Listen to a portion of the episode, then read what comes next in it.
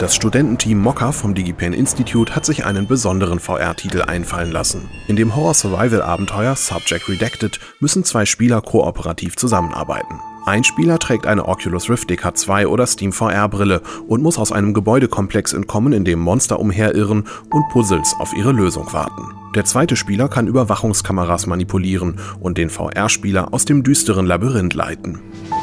Eine bunte Mixtur aus Jet Set Radio und Crazy Taxi ist Cherry Pie Games mit dem kostenlosen Tacopocalypse gelungen. In der quietschbunten Stadt muss der Spieler mit seinem Taxi verstreute Tacos einsammeln. Dazu kann er wie Tony Hawk halsbrecherische Stunts vollführen, in die Luft springen und an Häuserwänden entlangfahren. Das lustig chaotische Rennspiel bringt bereits in der Pre-Alpha-Version fünf verschiedene Spielmodi für Solo und mehrere Spieler mit.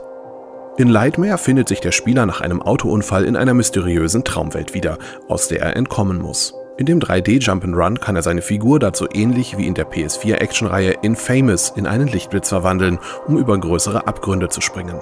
Bemerkenswert sind die surreal wirkenden, düsteren Traumlevel, die sich das Studententeam Negative Gravity am DigiPen Institute für dieses ungewöhnliche Jump'n'Run ausgedacht hat. Der Entwickler Grenade beschreibt sein Freeware-Spiel Absolom als ein minimalistisches Suchspiel. Der Spieler schlüpft dazu in einen Mechanzug und hüpft mit Sprungdüsen über die Dächer einer virtuellen Stadt. Stets darauf bedacht, nicht in die Tiefe zu stürzen, muss er die Häuserwelt erkunden und 20 Sphären einsammeln. Das in Unity programmierte Spiel überzeugt weniger durch seine Spielmechanik als durch die atmosphärische Grafik und die Soundkulisse und soll Neugierige rund eine Stunde beschäftigen.